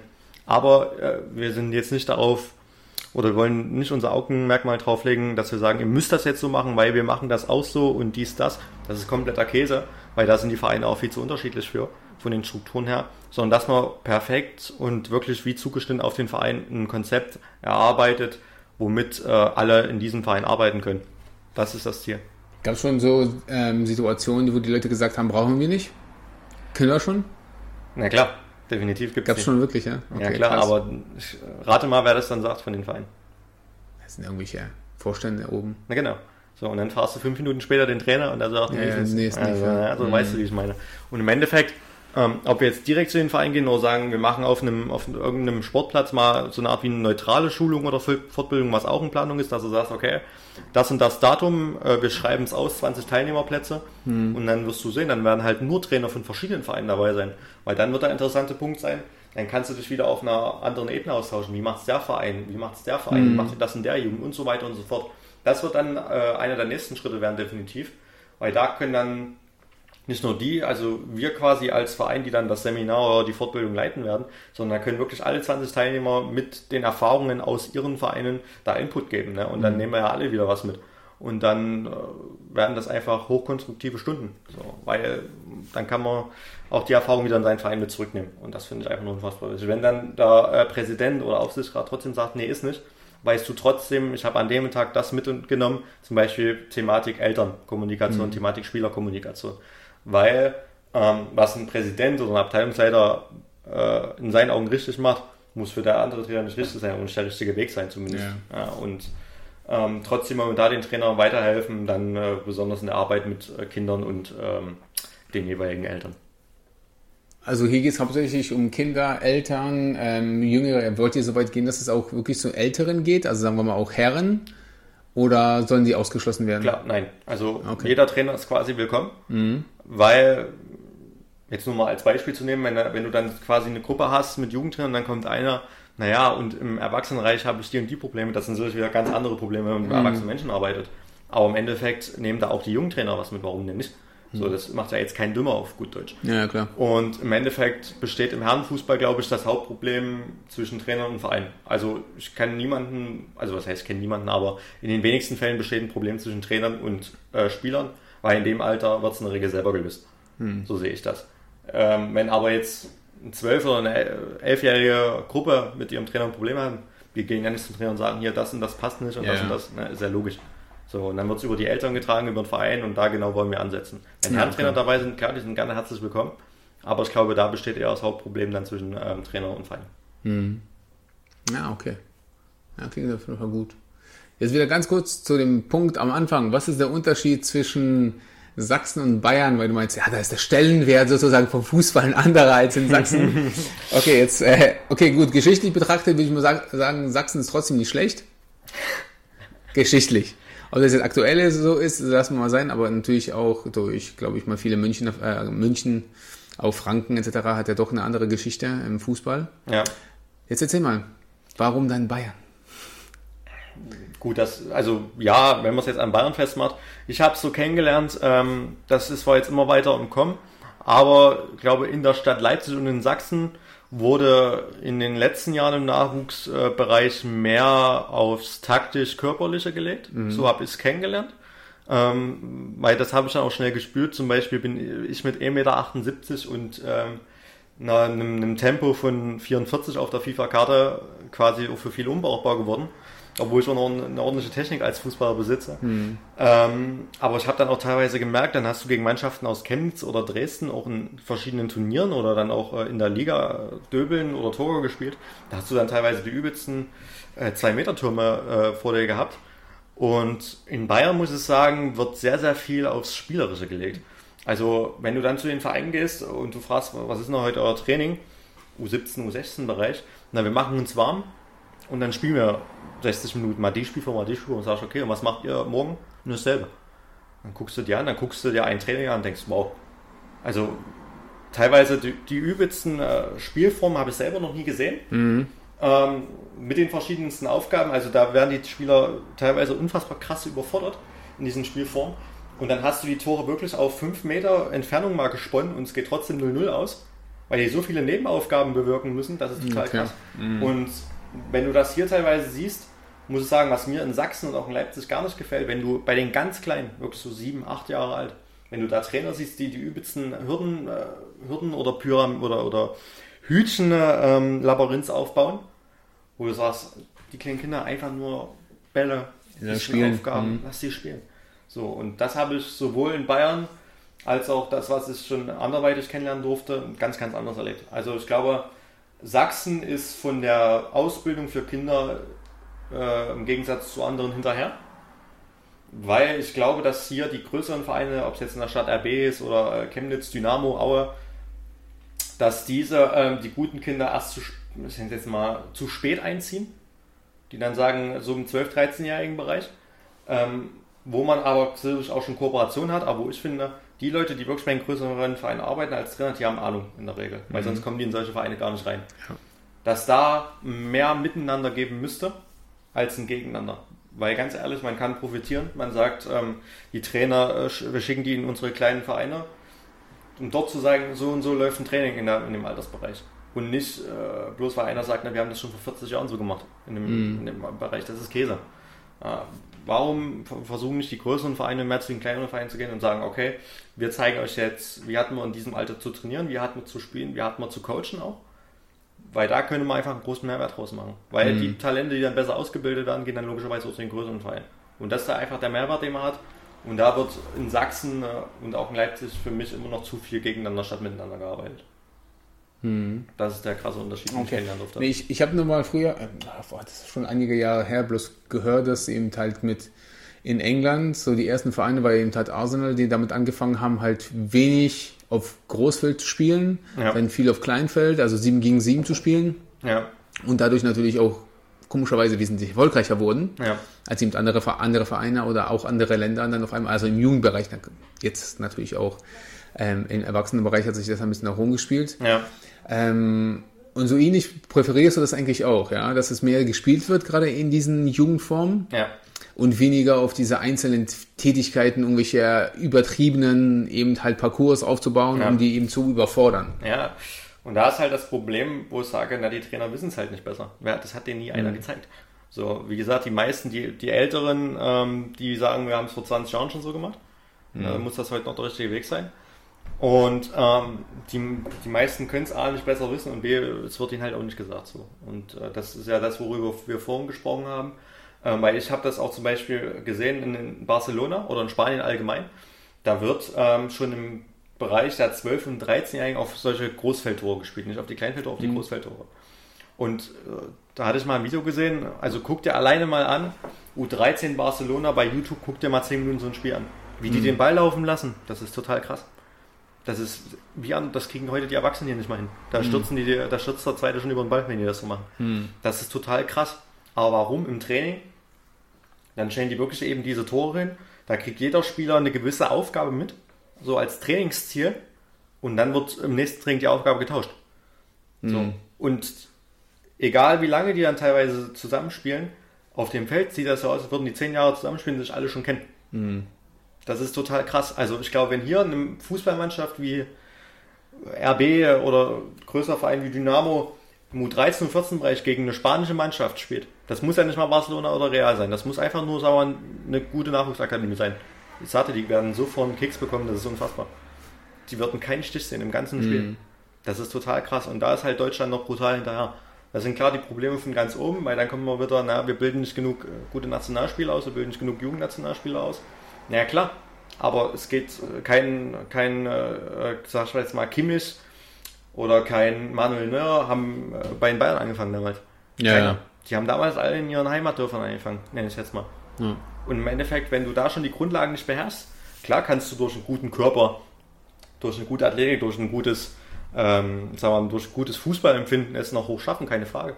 Aber wenn du die Basics, die Grundlagen nicht beherrschst, mhm. das ist schon schwierig. Und wie gesagt, da sehe ich Deutschland brutal hinterher, auch zu England. Weil England, ähm, die, die Nachwuchsakademien, finde ich ähm, diesbesondere interessant. Ähm, da wird einfach wirklich quasi diese, die Leute von ganz oben, wie jetzt zum Beispiel bei, bei Chelsea gewesen, Tuchel oder auch vorher Lampard, die haben dann auch teilweise mal eine Einheit von einem 14-, 15-Jährigen geleitet. Einfach nur, um den Trainern zu sagen, okay, das und das müssen wir darauf achten und allgemein als Akademieleiter oder als Leiter der besten und größten Mannschaften in diesem Verein, wie läuft es eigentlich bei uns? Wie sieht das aus im Alltag? Und das gibt es ja einfach noch gar nicht. Mhm. Und das finde ich einfach total krass, dass du sagst, ähm, in Akademien ne, zwischen Herren- und, und Jugendbereich gibt es einfach noch so eine große Differenz und da wird auch, glaube ich, nicht so toll zusammengearbeitet, wenn ich das manchmal höre. Aber wenn du das wirklich in England, Spanien hörst, da ist wirklich der eine Verein, wo nicht, keine Ahnung, jetzt wie Barcelona, wo nicht der Messi oder Griezmann im Fokus steht, sondern dieses komplett mit ihrer Nachwuchsakademie und den großen Namen präsentieren mhm. in der mhm. Öffentlichkeit. Dass man nicht sagt, äh, ja, wir haben jetzt wieder die Champions League gewonnen oder jetzt auch äh, Chelsea hat die Champions League gewonnen Ne? Und da haben die so eine Art wie Dokumentarfilm gedreht und da haben die aber auch ähm, Impressionen und Szenen dann auch aus der Nachwuchsakademie gezeigt. Wie da halt auch mal ein, ein Golo Kante oder ein Giro auch mal dort ein Training besucht, dort auch mal ein Training mitleitet. Ne, dass da wirklich die, der Zusammenhalt zwischen äh, großen Spielern und den kleinen Nachwuchsspielern in solchen Akademien ist, das ist, das ist phänomenal, wirklich. Also da, das ist auch so auf meiner To-Do-Liste noch, einfach mal so in der Akademie als. Ja, besuchen mal, ein bisschen genau, bleiben, einfach, einfach, Praktikum machen und einfach mal über die Schulter gucken. So. Das ist krass, ja, definitiv. Ja. Also da kann sich mhm. Deutschland eine große Scheibe von abschneiden. Das ist krass. Ich finde auch, du hast eine ganz, ganz wichtige Sache gemacht, weil es bei mir im Beruf genau das Gleiche ist, ist, dass man sagt so, ähm, das Schlimmste, was du machen kannst, immer so sagen, ja, das haben wir schon immer so gemacht. Ja. Also wenn, wenn, wenn du in der Situation bist, das zu sagen, dann ist definitiv irgendwas falsch gelaufen. Ja. Ja, also dessen muss man sich als Trainer auch im Klaren sein. Ja. Weil dann bedeutet das, alles, was du die letzten, letzten Jahre gemacht hast, hat sich nicht geändert. Ja. Nicht angepasst, nicht in irgendwelchen neuesten wissenschaftlichen Befunde oder auch, auch dein Wissen hat sich ja nicht erweitert. Ja. Das ist doch furchtbar. Also wenn das jemand über sich sagt, also man muss rekapitulieren ein bisschen, ja, ja. oder retrospektiv betrachten, so, das ist falsch. Ja, klar. Und klar, die großen, die großen Vereine jetzt hier besonders in Sachsen, die haben es ja auch schon größtenteils hinbekommen. Aber bis sich das erstmal Punkt A bis zu den kleineren Vereinen quasi rumspricht mhm. und die dort auch dafür entwickelt und gefördert werden, das dauert lange. Weil ich könnte auch als kleiner Verein schon damit anfangen, aber wenn ich die Leute dafür nicht habe, dass die qualifizierten Leute, bringt es mir nichts. Das ist so. Und wenn du jetzt siehst, äh, in den äh, Bereichen, vor allem in den Niederlanden, die haben in diesem Kleinfeldbereich dieses, weiß nicht, ob dir Funino was sagt, Fanino sagt, hm. das ist ein Spiel ähm, auf zwei Minitore jeweils, drei gegen drei, damit du A, mehr Spielzeit hast, B, du kannst mehr Mannschaften machen, dass wirklich alle Spieler auch hm. spielen, zu solchen Turnier- oder Spieltagen, wie man es nennt. Also es ist eine komplizierte, komplizierte Spielform. Aber Sinn der Sache ist, dass du nicht bei den kleineren äh, einen großen Kader mit zum Spiel nimmst und dann spielt einer nur fünf Minuten. Ja, du hast Rap, du hast Wiederholung, wie man es sagt. Genau. Jeder spielt, jeder bewegt sich, jeder arbeitet an der genau. Technik und versucht. Ja, okay. Hm. An sich klar eine gute Idee, aber wenn du einen kleinen Verein, wie wir es schon genannt haben, da jemanden hast, der sagt, nee, mache ich nicht, weil das war ja. damals schon anders. Ja, da ist hm. vorbei. So. Hm. Meine, klar, du könntest sagen, dann bist du jetzt nicht mehr Trainer, aber die kleinen Vereine, die haben nicht Kapazitäten, da gleich wieder neu hinzustellen. Ja. Na, und das ist halt, das ist die Krux an der Sache. Ich sagte, ich glaube, in Niederlande oder Belgien war es, die machen das schon seit zwei, drei Jahren so komplett die kennen das gar nicht mehr, wie es bei uns Wenn die herkommen, die kriegen einen Kulturschock. Ja, das glaube ich. Das ist, und okay. du müsstest trotzdem sagen, selbst Senior-Spieler würden uns hier teilweise noch auf der Nase rumtanzen. Ja. Spiel. Weil die werden einfach ziemlich besser ausgebildet. Okay, jetzt kommen wir zu, zu einer sehr, sehr kritischen Frage. Wie betrachtest du jetzt im Nachhinein das Projekt RB für Sachsen, für den Fußball allgemein hier im Osten? War das, war das ein guter Schachzug? Ist das etwas, positiv nachzusehen. Kannst einfach kritisch, also ich bin wieder pro noch kontra. Mir, ist es ja, mir persönlich ist es egal, aber mich interessiert, weil du aus dem Fußball kommst ja. und direkt ja damit Berührungspunkte hast. Ja. Wie siehst du das? Du fragst nur Leipzig-Spieler, darum ist es. Nein, alles gut. Ähm, also ich muss sagen, am Anfang, das war 2009, wo sie sich hier äh, etabliert haben, äh, in Markranstädt damals, ähm, was du so hörst, wie sie es versucht haben, da haben sie ja, sie mal die ersten Feinde gemacht mit, wir wollen uns dort mhm. einkaufen, dort einkaufen. Sie haben es auch bei den größeren Traditionsvereinen versucht. Da haben sie ja die ersten Minuspunkte schon gemacht. Ähm, dass der Weg so schnell nach oben geht, von, von der fünften Liga quasi in die Champions League, hätte ich selber nicht gedacht bei denen. Das ähm, muss man lassen. Klar hat da Geld eine große Rolle gespielt, keine Frage. Mhm. Aber ähm, man muss ja sagen, was ich RB positiv ähm, sagen musste, die zwei, drei Jahre, die die zwischendurch in der dritten Liga hatten, wo es dann anscheinend nicht äh, voranging im Sportlichen, hat RB eine unfassbare Ruhe und Geduld bewahrt. Klar, man hat den Trainer gewechselt, keine Frage, aber man hat jetzt nicht dort quasi gesagt nach zwei Jahren, okay, wir verbrennen jetzt ja alles und ciao. So, mhm. man hat da eine gewisse Ruhe und auch äh, Kontinuität, Kontinuität versucht einzubauen. Und da hat man einfach gemerkt, dass so ein Mensch wie Ralf Rangnick dahinter, der Typ ist ein absoluter Fußballmacher. Also was mhm. der erreicht hat, äh, keine Frage. Im Nachwuchsbereich ist es so ein bisschen ähm, Pro und Contra, sehe ich. Okay. Einerseits musst du sagen, klar, ähm, wenn du einen wirklich talentierte Spieler hast, die du ausbilden willst, die du ausbilden kannst und die dir im Verein auch gut tun, wenn da jemand mit der AB mit ihrem großen Trainingszentrum und äh, mit du bekommst das und dies und das, du hast keine Chance als kleiner mhm. Verein. Keine, keine Frage, du hast keine Chance. Ähm, wie die Sachen dann dort laufen, kann ich jetzt nicht äh, komplett sagen, keine Frage. Also man hat auch schon viel Schlechtes gehört, mhm. dass dann äh, Spieler quasi nach längeren Verletzungen auch vor die Tür gesetzt wurden, weil man sie nicht mehr gebraucht hat. Ähm, da sehe ich aber dann wieder die Chance für die Leipziger Vereine, äh, dann sich, ich nenne es jetzt mal, dort zu bedienen, bei denen die es nicht schaffen. Mhm. So. Weil im Endeffekt, mal als Beispiel, U19-Spieler schafft es nicht in den Profikader. Ist jetzt nicht unwahrscheinlich. Ja. Ähm, Die wollen aber dann auch vielleicht studientechnisch, berufstechnisch einen guten Standbein machen. Viele gehen studieren hier und da hast du ja in Leipzig halt einen guten Standort mit der Universität. Was machen die dann? Klar kommen dann solche Vereine wie Lok oder ja. Chemie oder, oder Markranstädt, Inter Leipzig, kommen dann sagen, hey, wir können dir was bieten, du spielst hier auch für ein paar gute Euros, weil mhm. umsonst machen die es auch nicht, das muss man ehrlich sagen. Kannst nebenbei aber auch äh, ganz entspannt deinem Studium nachgehen. Oder auch im Nachwuchs, wenn du dort Spieler hast, die sagen, okay, äh, das ist jetzt zu viel für ihn. Ob er das sagt oder der Verein ist erstmal nebensächlich, mhm. dann sagen die aber auch schon teilweise als RB Leipzig, wir haben da ein, zwei Kooperationsvereine, da können wir dich hinschicken, da können wir den Kontakt herstellen. Ohne dass der Spieler jetzt ähm, von einem Top-Verein wie AB zu einem äh, Verein äh, XY wechselt, wo ja. keine Ahnung hat und der keine Ausbildung bekommt, sondern da wird schon darauf geachtet, dass das Kind, ähm, sage ich jetzt mal, trotzdem weiter nach dem Kapitel RB Leipzig eine gute Ausbildung bekommt. Mhm. Das finde ich persönlich ganz gut. Ähm, hab da auch Trainer kennengelernt, wo du merkst, okay, da ist schon was dahinter. Aber man, sagen wir mal, der, das Projekt damals, was gegründet wurde, war mutig. Mhm. Ist es auch jetzt noch, finde ich, weil einfach Leipzig eine Traditionsstadt im Fußball ist, keine Frage. Ähm, aber wie sie es gemacht haben im Profibereich ist wirklich, ist wirklich stark in den letzten Jahren. Äh, da muss man sich nicht fragen und wundern.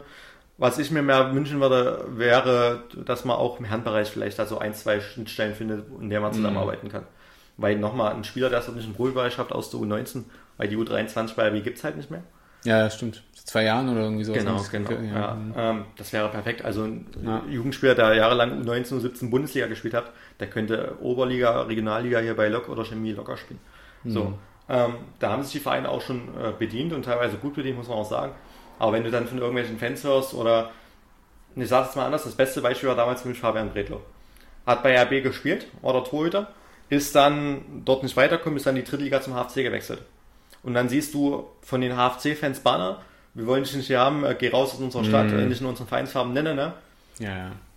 Und sagte, wie es ist, ein halbes Jahr später haben die den geliebt. Ja, ja. Weil der hat teilweise Dinger rausgefischt, das war krass. Also hat die, glaube ich, auch eine Runde im DFB-Pokal weitergebracht, einfach durch seinen Paraden. Mhm. Ein, ein, halbes Jahr später war es denen ja Gott. Mhm. Wo ich sage, Leute. Es ist ein halt kurzlebiges ja. Geschäft. Klar. Ja, also das ist ja, oder die Aufmerksamkeitsspanne ist halt sehr, sehr kurz. Sobald du erfolgreich bist, ist sowieso alles vergessen. Also ich glaube auch als normal arbeiten, als normal arbeitender Mensch, als Nachwuchstrainer bei RB zu fangen, nicht im hauptamtlichen Bereich, ist eine krasse Herausforderung. Mhm. Ähm, einerseits positiv, weil klar, ähm, du wirst ständig gefeedbackt, du wirst ständig unterstützt. Aber musst du sagen, dir wird halt auch jetzt mal über die Schulter guckt. Und mhm. das ich halt schade finde bei RB, es wird ja quasi dieses, gibt ja dieses quasi Ausbildungsprinzip und als Trainer muss man sich daran halten, aber zu sehr daran halten. Man kann quasi nicht seine Qualität und seine Ideen mit reinbringen.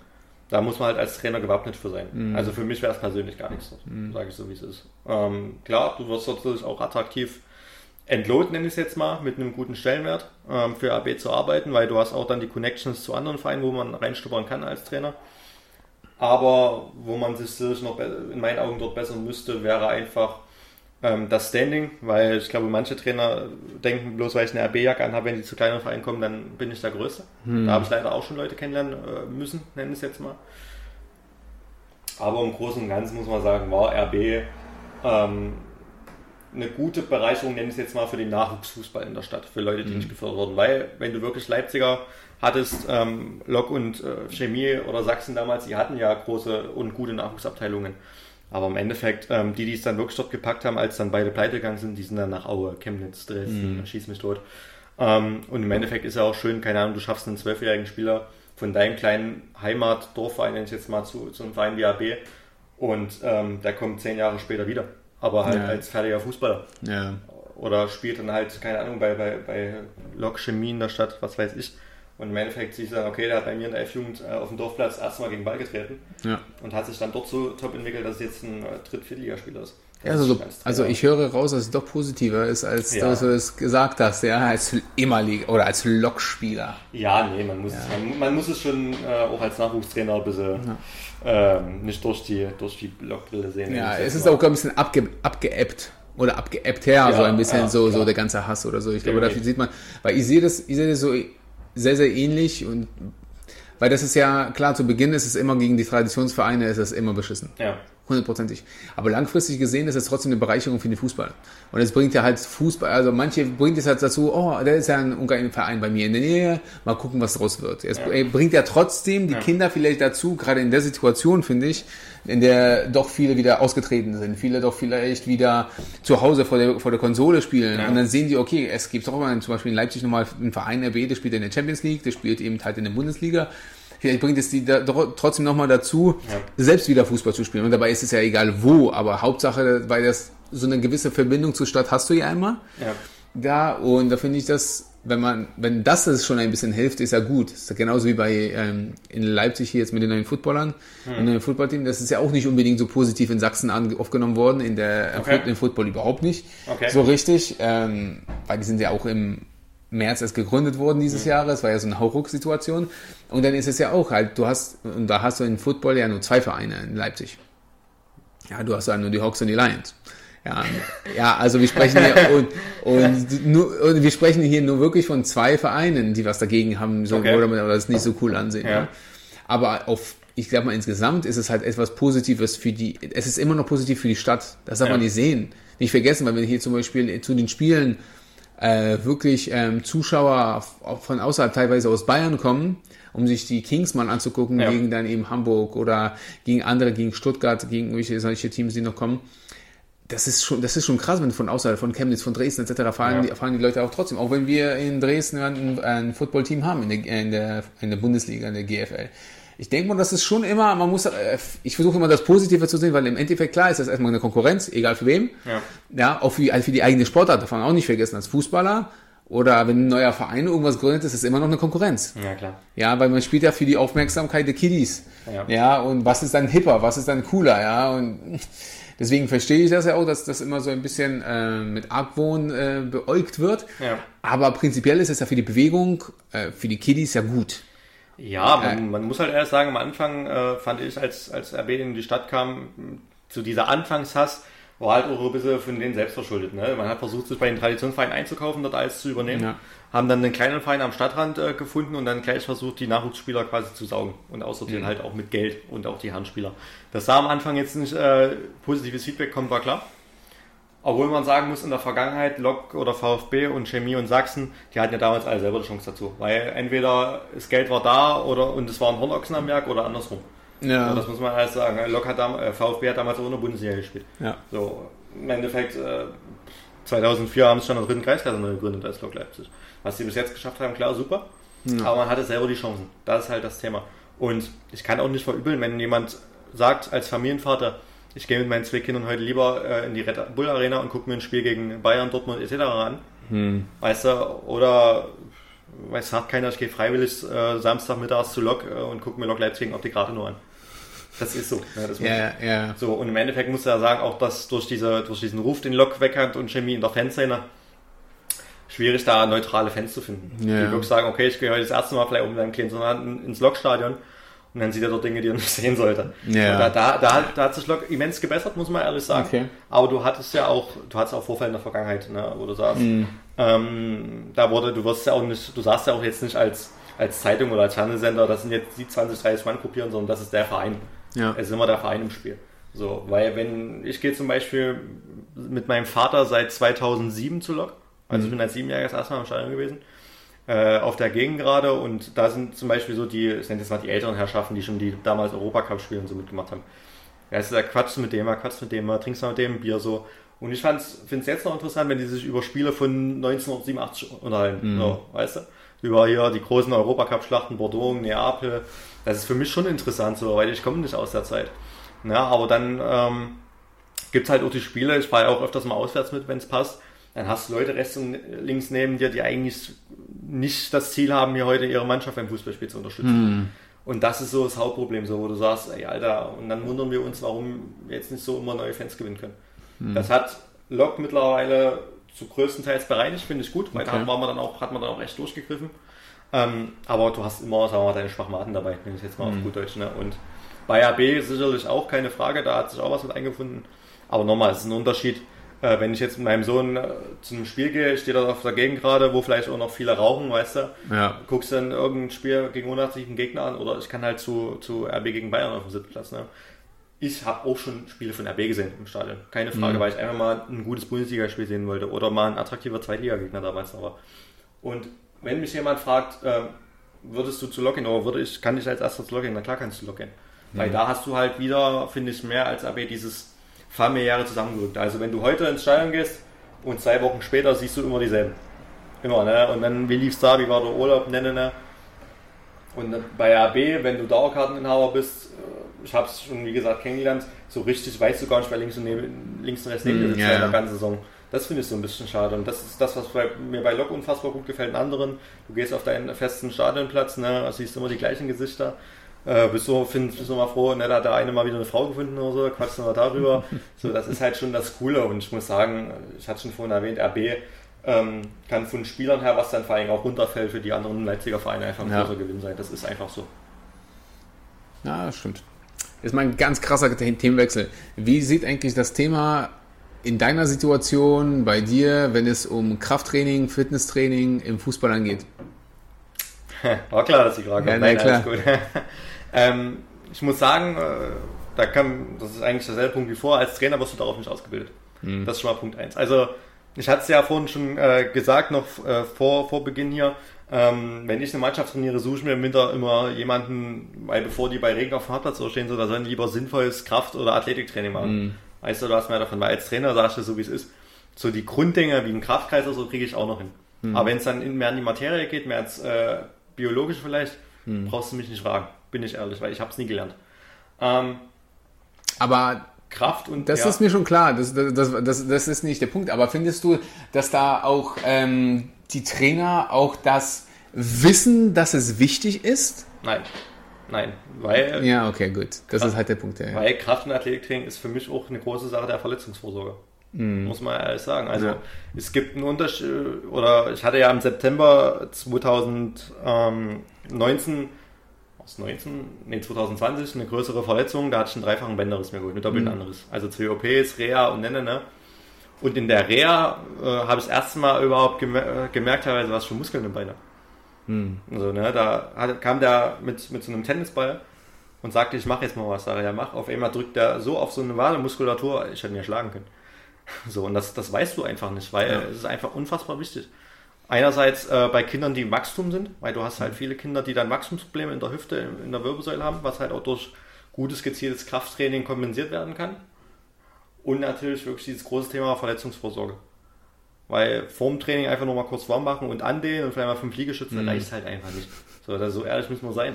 Ja, Ja, und wenn du da Leute hast, die davon top Ahnung haben, auch in der Saisonvorbereitung, wenn du äh, wirklich gezielt sowas wie äh, Schnelligkeitsausschauer oder Schnellkraft trainieren willst und dann äh, schickt dein Trainer dich fünf Runden um den Platz oder sagst, okay, ja, cool, aber ich, ja, bringt mir jetzt nicht, weißt du, wie ich ja, meine? richtig. Und ähm, darum bin ich auch ein Trainer, der lieber sich dann Leute dafür sucht. Ob Mhm. das jetzt nun äh, deine Wenigkeit mit Peak Performance ist oder dann äh, kenne ich einen, einen guten ähm, Trainer von der Sportuni Leipzig, der dann auch öfters mal was für mich macht. Ganz ehrlich, bevor ich da selber was mache, am Ende mache ich es falsch und die Kinder haben nichts davon. Ja. Dann sollten sich auch, da sollten sich auch die Vereine da lieber professionell beraten lassen, in meinen Augen. Gebe ich dir auch vollkommen recht. Ich bin gespannt, wann es kommt. Ich bin genauso gespannt. Weil das ist ja in vielen Sportarten so. Ich meine, guck mal, das, wir sprechen hier vom Professor, von den am, am dem populärsten Sport in ganz Deutschland. Wenn es dort noch nicht durchgekommen ist, ja, dass dies, dass, wie wichtig es ist, nicht besonders den Trainer, dass es so wichtig ist. Wie ist es dann in der, in der Allgemeinbevölkerung? Ja, klar. Das ist, das ist halt der Punkt, weißt du, wo, also wenn, wenn ich sage, okay, sogar die Allbe- Allgemeinbevölkerung sollte sich bewegen, sollte was machen. Ja. Ja, und die haben ja häufig keinen Bock drauf. Dann, wenn wir davon sprechen, Leute, die schon Sport machen, die nur dazu an- zu animieren, nochmal mehr Krafttraining zu machen, weil Ja. es halt die Langlebigkeit dessen halt der Sportart ähm, einfach mal konserviert. Also Ja. darf man nicht vergessen, dass wenn du, wenn du Krafttraining machst, Kraft, Muskeln schützen. Ja, klar. In erster Linie. Also umso weniger, und dabei sprechen wir nicht von Beinmuskulatur oder irgendwie sowas, dass Fußballer Beinmuskulatur haben, dass sie Waden haben, dass die, das wissen wir. Aber dass die Oberschenkelrückseite zum Beispiel ein bisschen zu schwach ist, man sagt ja nicht umsonst, das sind Adduktoren und Oberschenkelrückseite. Das sind, glaube ich, die häufigsten Verletzungen, die Fußballer generell haben. Das ist, das kann man, da kann man präventiv vor, vorgehen. Ja, und wenn man das weiß, sollte man das definitiv machen. Ja, und das ist halt klar. Kraft. Und das ist ja, und das dürfen die, die Spieler auch nicht vergessen, dass umso früher du damit anfängst, umso gezielter du damit anfängst, umso länger kannst du auf hohem Niveau spielen. Mhm. Umso schneller regenerierst du dich nach Verletzungen, umso schneller und besser regenerierst du dich nach, nach Spielen. Ja, und das ist halt der Punkt. Dass die, dass die das, das ist halt, Fußball alleine macht dich nicht nur zum guten Fußballer. Ja, definitiv. Ja, und das ist es halt, wenn man, wenn man sich anguckt, wie viel Millionen Spieler auf hochklassigem Level für Regeneration, für Trainer, Küche etc. alles. Deswegen spielt immer noch Ronaldo auf dem Niveau. Früher war das undenkbar, dass jemand mit 35, 36 auf dem Niveau, 37 auf dem Niveau spielt. Das war undenkbar. Ja, na klar. Ja, da war schon, haben die gesagt, oh, 30 bist du in deiner Hochzeit und danach ist ja vorbei. Ich kenne auch Mitte der 90er, wenn ich Fußball viel geguckt habe, das war ja immer so.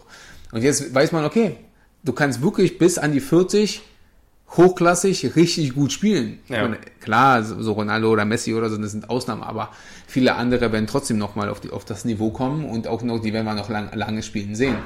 Und das ist dann halt so, wo ich mir denke, so, ja, sucht euch mal jemanden, der das für euch übernimmt oder geht an die Akademien und die Akademien müssen das oder halt eben wirklich mal gucken, okay, was machen wenigstens etwas die großen Vereine. Ja. Ich würde auch nicht sagen, dass zum Beispiel RB, BVB oder ähnliche, die machen da was, ob die das gut machen, das ist mal dahingestellt. Ja, es gibt definitiv bessere Wege, aber die machen das schon sehr gut. Ja. Ja, und dann müssen sich halt mal auch die kleinen Vereine dazu ein bisschen mal, ähm, mal durchringen, da etwas zu machen. Und zwar, wir sprechen da nicht von vier, fünf Mal die Woche Training. Wir sprechen hier von ein, zwei Mal die Woche. Ja, na klar. Ja, oder die ein bisschen zu animieren, mal ein bisschen eine Freizeit was zu machen. So ein bisschen, bisschen, ja, ein bisschen, bisschen ist immer besser als gar nichts. Ja. Ja, wenn du schon 10% mehr machst als davor war null, ist doch super.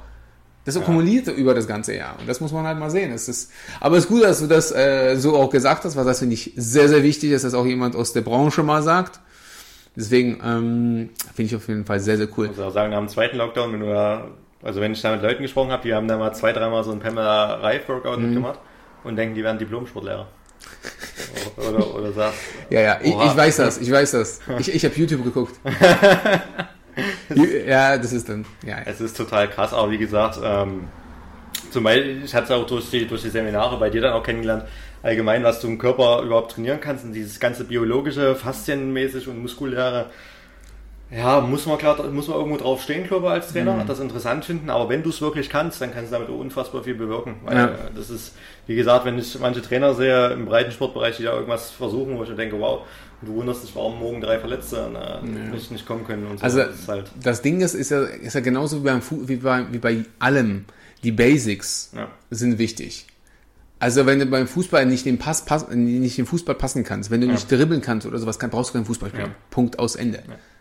Ja, und da brauchst du nicht irgendwelchen fancy, fancy Scheiß, äh, aus YouTube die rauszusuchen, ja. auch irgendwelche Übungen, die du sagst, die bringe ich meinen Fußballern bei. Ja, sieht vielleicht cool aus, aber das macht die nicht besser. Ja. Das sieht halt schick aus. Genauso ist es beim Fitness, bei irgendwelchen Athletik-Sachen, wenn die sagen, oh ja, das machen die Profis.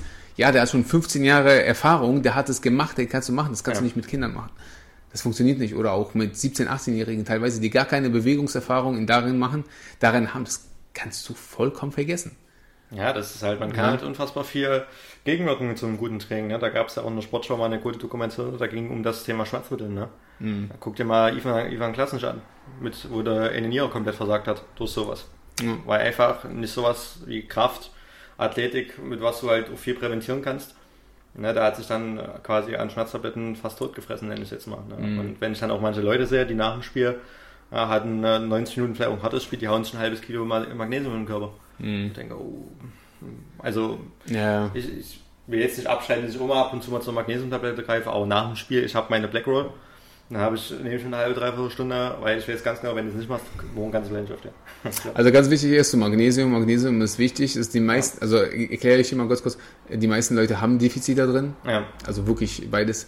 Weil du darfst nicht vergessen, dass solche Nährstoffe werden durch Stress verarbeitet. Ja. Beziehungsweise die, die, die Depots werden leer gemacht. Mhm. Ja, und der Mensch heute hat viel, viel mehr, viel, viel mehr Stress als früher. Und ein Fußballer hat noch mehr Stress. Mhm. Ja, weil du hast ja den Trainer, du hast nie Mitspieler, du hast jeder, der dir immer im Nacken spielt und sowas, dass mhm. das nach dem Spiel leer ist. Deswegen sollte man Magnesium, wenn schon abends nehmen, ja. vor dem Schlafen. Nach dem Spiel ist auch okay, wenn du, Krämpfe, wenn du Krämpfe hast, aber dann ist es schon meistens zu spät, dann ist es schon leer. Ähm, die kannst du auf jeden Fall vor dem Schlafen nehmen und dann ist die Qualität des Magnesiums wichtig. Also ja. ähm, wenn du die sowas holst, irgendwo aus dem Supermarkt, das funktioniert nicht. Das ist das Billigste, das ist das schon dann den Grund, warum es so günstig ist. Ja, ja, ja, also das ist dann Oxid oder Citrat, das ist meistens das minderwertigste Magnesium, was du, die, was du nehmen kannst. Okay. Würde ich niemandem empfehlen. Okay. Da gibt es Bisglycinat, Treonat, da gibt es äh, Glycin, da gibt es wirklich das gibt's unterschiedliche Formen und die haben unterschiedliche Wirkungen im Körper. Das Ja. darf man nicht vergessen. Ja? Also es ist, manches auf das, geht auf, äh, auf das Gehirn so ein bisschen, dass es runterfährt. Manches entspannt so die Muskulatur. Manches ist zum Beispiel mehr auf das Herz, dass du runterfahren kannst, dass du ähm, dort ein bisschen entspannt. Und das darf man nicht vergessen. Also dieses, die Sachen sind sehr, sehr systemisch, kannst du sehr punktuell anwenden. Ja, Okay. also äh, das, deswegen sind das, das ist halt so sowas wie mein Job, in sowas den Leuten zu erklären. Und das darfst du nicht vergessen, dass da die Leute, wenn du dein Magnesium nimmst, alles gut. Aber wenn du zum Beispiel sagst, okay, ähm, ich bin müde, meine Beine sind schwer, da ist zum Beispiel Epsomsalz. Epsomsalz ist eine Magnesiumform, äh, dass du in die Badewanne machst. Das, Okay, da kann, ja, ja, ja, das sind zum Beispiel, das ist eigentlich so Pulver, sehr, sehr kristallin. Da musst, musst du halt ein bisschen mehr, da, da kannst du wirklich ein halbes Kilo oder Kilo ins Wasser machen, damit das ein bisschen halt mehr, äh, mehr ist und dann wirklich reinlegen. Auf, äh, auflösen und sich reinlegen. Eine Stunde legen, weil das Magnesium, äh, beziehungsweise das wird ja über die Haut aufgenommen. Ja, Ja, ja. auch nicht vergessen. Das, ist, äh, das gibt zum Beispiel Epsom-Salz. Ja, ähm, Kriegst du aber nicht beim Rossmann um der Ecke, oder? nee, das kriegst, kriegst du bei Amazon. Okay. Kann- Kannst du, die ganzen Sachen kannst du ganz, normal bestellen bei Amazon zum Beispiel oder bei irgendwo im Internet. Das ist jetzt nicht irgendwas sonderlich Schwieriges oder Ja, irgendwas. ja. Aber das ist zum Beispiel sehr, sehr gut, weil das entspannt. Okay. Das sind zum Beispiel so Sachen, wenn ein Fußballer ähm, irgendwie was haben könnte oder zum Beispiel du hast keine Badewanne, ist kein Problem. Wenigstens die Füße. Ja. Machst du halt ein halbes Liter, äh, ein halbes Kilo anstatt ein Kilo und dann, das hilft. Ja. Da würde ich immer, immer äh, empfehlen, investiert ein bisschen mehr und kauft euch gleich einen großen Sack. Also wirklich sowas wie so, oder fünf Kilo oder irgendwie so ein Eimer, weil du haust da ein bisschen rein. Ja. Ja, du solltest damit auch nicht übertreiben, auch nicht permanent nach jedem Training oder sowas, aber zum Beispiel einmal in der Woche, nach einem Spiel oder sowas. Es gibt so viele Sachen, die Regeneration beschleunigen, weil umso, umso schneller du, äh, du äh, dich einfach regenerierst, umso schneller bist du ein, einsatzfähig. Ja. Ja, und es, wie gesagt, du, du kannst länger spielen, du kannst besser spielen, du kannst, deine Karriere kann länger sein, wenn du dich um solche Sachen kümmerst. Ja, klar. Ja, weil der Körper ist ja wie, du musst ja dir auch so vorstellen, stell dir mal vor, du, du bist eine Sanduhr. Ja, die Sanduhr läuft dir die ganze Zeit durch. Ja. Ja, wenn du da nichts auffüllst oder die irgendwann umdrehst, ist irgendwann leer. Und genauso ist es im Körper. Das bedeutet, wenn irgendwo was leer ist, wird es brechen. Ja, klar. Und damit meine ich brechen, äh, reißen, Verletzung etc. Egal in welcher Form. Das passiert ja nicht von ungefähr. Also wenn jemand zum Beispiel beim Sprinten, ah, Oberschenkelrückseite, ohne Gegnereinwirkung, dann ist, dann stimmt da irgendwas nicht. Dann ist da einfach ein Ungleichgewicht in der Muskulatur. Ja, klar. Ja? Und das muss man sich im Klaren sein, ja. Und wenn es immer wieder passiert, dann ist die Regeneration nicht gut, da war auch der Reha-Prozess nicht gut. Und meistens der größte Indikator für jemanden, der sich zum Beispiel schon verletzt hat, was glaubst du, wa- was ist der größte Indikator Bei der Verletzung? bei einer Verletzung? Die Vorsorge. Ja, ja, also der größte Indikator, dass sich jemand verletzt, ist, wenn er schon mal sich verletzt hat. Okay. Ja, also das ist einfach. Wenn er sich schon mal verletzt hat, die Wahrscheinlichkeit, dass er sich nochmal verletzt, ist viel größer als bei jemandem, der noch nie eins hatte. Ich kenne es durch, den Bänder- durch die Bänder. Die Bänder sind ja quasi nicht so stark, wie sie vorher waren, vor dem ersten Riss nämlich. Nee, eigentlich werden sie meistens stärker, weil sie, weil, weil sie Okay. dort, wo sie, wo sie heilen, werden sie einmal fester. Okay. Da, da ist noch mehr. Aber wo sie reißen, sie reißen genau dort, wo es nicht dick ist. Wo sie nicht regeneriert sind. Die reißen genau daneben. Geil. Ja, äh, genau, deswegen musst du dran arbeiten. Ja. Das darfst du nicht vergessen. Das ist genauso, wenn jemand zum Beispiel sich die Oberschenkel irgendwas verletzt hat. Irgendwo in der Nähe, die, die Verletzung wird, wird nicht an genau der gleichen Stelle. Lokal, lokal betrachtet ja, weil ihr das fühlt, aber so unter MRT oder unter ähm, welchen anderen Sachen siehst du, dass es genau daneben ist, wo es davor gewesen ist. Ja. Ja, drüber oder drunter. Ja, dann wurde halt nicht. Also gibt's halt so viele Sachen, die du einfach mal so, ah ja, na klar, ist logisch, macht auch Sinn, aber du musst halt was dagegen tun. Was Ja, das- würdest du einem Amateurfußballer, der jetzt nicht, oder jetzt mal Breitenfußballer, der jetzt nicht so diesen Stuff hinter sich hat wie ein Profispieler, wie würdest du ihm eine Boah, ich würde einfach mal gucken, okay, also das erste, was ich machen würde, wenn ich, wenn ich ein bisschen Geld, ein bisschen Geld hätte, nicht viel. Ja. Also es gibt zwei Sachen, in die ich investieren würde. Also entweder holst du dir einen guten Trainer, irgendwo, der dich einfach mal aufklärt über solche Sachen. Ja. Also du musst ihn nicht permanent haben. Aber du engagierst sowas wie einen Mentor, einen Trainer oder jemanden, den du kennst. Okay, kannst du mir das beibringen? Ein bisschen Geld nehmen, in die Hand nehmen und dann sagen, okay, wir machen das, wir ziehen das durch. Ich habe diese und diese Fragen. Ja, ähm, und das. Wenn du das, wenn du das nicht hast, Ähm, oder zusätzlich dazu noch was machen will, würde ich immer eine Blutanalyse machen. Okay, krass. Ich würde einfach zum Beispiel unglaublich, also das größte Blutbild, was du machen kannst, entweder so öffentlich oder Ja. einen Hersteller mir suchen, wo du es machen kannst. Das, es gibt zum Beispiel, es gibt oh, Löwy, das sind zum Beispiel Nahrungsergänzungshersteller. Ja. Die machen, die arbeite ich zum Beispiel sehr, sehr gerne, das ist jetzt Werbung, tut mir leid, aber äh, da machst du zum Beispiel ein Blutbild und die gucken, was für, äh, wie deine Nährstoffe sind und anstatt, anstelle dessen oder anhand dessen bekommst du dann dein eigenes Multivitamin, das auf dich abgestimmt ist. Was natürlich geil ist, weil das hat kein anderer. Ja, du hast klar. die Defizite und du kriegst das um, ja, und das hält dann zum Beispiel drei Monate. Dann kannst du zum Beispiel auf Nahrungsunverträglichkeiten testen. Wenn Mhm. zum Beispiel, weil das ist zum Beispiel auch wichtig, wenn Spieler zum Beispiel nicht gut ihr Essen ver, äh, verstoffwechseln, dann sind, äh, sind Entzündungen die ganze Zeit im Körper. Dann kann er auch nicht gut regenerieren. Also um das zum Beispiel rauszunehmen, worum kannst du das machen? Dann kannst du gucken äh, natürlich auch, ähm, wie schläft der, derjenige. Ja, okay. Schlaf ist das Wichtigste. Du, du kannst Schlaf nicht nachholen. Ja, klar. Ja, also du, wenn du permanent fünf Stunden schläfst oder so, Regeneration nimmt massiv ab. Reaktionsfähigkeit nimmt massiv ab. Vor dem Spielen, wenn jemand zum Beispiel feiern war und danach Dingsbus, die Wahrscheinlichkeit, dass er gut spielt und Anfang 20 ist, ist sehr gering. Ja. Als jemand, der, ausges äh, der jemand ausgeschlafen ist. Das sind halt Sachen, an die muss man, muss man denken. Also Schlaf ist zum Beispiel nicht. Aber Blutanalysen gibt es zum Beispiel Cerascreen, die gab's, haben ganz viele unterschiedliche, also außer denen von, ähm, was wir jetzt gerade besprochen haben, das Nahrungsverträglichkeiten, kannst du ganz viele andere Sachen auch testen. Ähm, Testosteron, Östrogen, alles Mögliche. Du kannst so viele Sachen testen, das ist unfassbar. Ja, das und dann gibt es noch ähm, äh, Lycon, Lycon, Lycon, Lycon, ich weiß nicht ganz genau, wie es ausgesprochen ist, ein Berliner Unternehmen zum Beispiel, sind auch sehr, sehr gut. Es gibt auch noch andere, Medivera gibt es noch, es gibt viele, wo du wirklich na, zu Hause einfach mal so ein bisschen eine Pipette, zack, machst, dich, machst es voll, schickst es ein und dann kriegst du einfach mal einen Ausdruck über alles, was falsch ist, alles, was nicht funktioniert und anhand dessen kannst du zum Beispiel, okay, wie gut ist meine Regenerationsfähigkeit, Erholungsfähigkeit, wie sind das alles, okay, wann, du kannst so viel darauf ablesen, aber dafür entweder, wenn du das nicht kannst, musst du jemanden suchen, der dir das erklärt. In vielen Fällen erklären es aber den grob Übersicht machen das dann ähm, der Hersteller. Okay. Es gibt wirklich ganz viele Sachen, die du machen kannst. Also würdest du eine Ernährung jemanden vor einem und nach einem Spiel empfehlen? Boah, also es ist ja immer so, bei der Ernährung ist es auch immer so, was, wo spielt er, ähm, was für eine Zielstellung hat er, was für eine körper- körperliche Zusammensetzung hat. Ja. Wenn jemand zum Beispiel bei mir ist und der ist übergewichtig, äh, sagen wir mal so, der ist ähm, Kreisliga, Körperfett von 25, was auch was durchaus gängig wäre, Okay. äh, etwas älter, würde ich sagen, hör auf, deine scheiß Kohlenhydrate down zu essen. Ja. Ja, hör auf einfach damit. Bei Jugendlichen, die sich zum Beispiel über Junkfood, da würde ich erst- erstmal anfangen, unabhängig von allen die Qualität des Essens. Das ist das Wichtigste, was du machen kannst. Also erstmal zum Beispiel alle Getränke gegen Wasser austauschen. Hm. Wenn Wasser nicht geht, die trinken gerne Cola, okay, Coke Zero. Ist es nicht perfekt, aber es ist schon sehr, sehr gut. In dem Sinne, wenn du mit Zucker das die ganze Zeit hast, ja. Oder wenn die sagen, ja, ich bin jung, ich brauche das. Du isst genu genug Scheiße, brauchst du nicht. Ja, das ist dann, dann lieber ähm, irgendwie. Nee, brauchen die eigentlich wirklich nicht. Ja. Nee. Ähm, da, also da ist das Wichtigste erstmal Qualität. Qualität ins Essen zu bringen, ist das, das Allerwichtigste. Unverarbeitete Produkte, Natur. Gibt es einen, Baum, gibt es einen Donutbaum? Brauchst du nicht essen. Sehr gut. Gibt es einen Bagelbaum? Brauchst du nicht essen. Hast du schon mal einen Snickers irgendwie auf der irgendwie laufen sehen? Nein, gibt's nicht. Also es lebt nicht, also brauchst du es nicht essen oder es lebt immer nicht.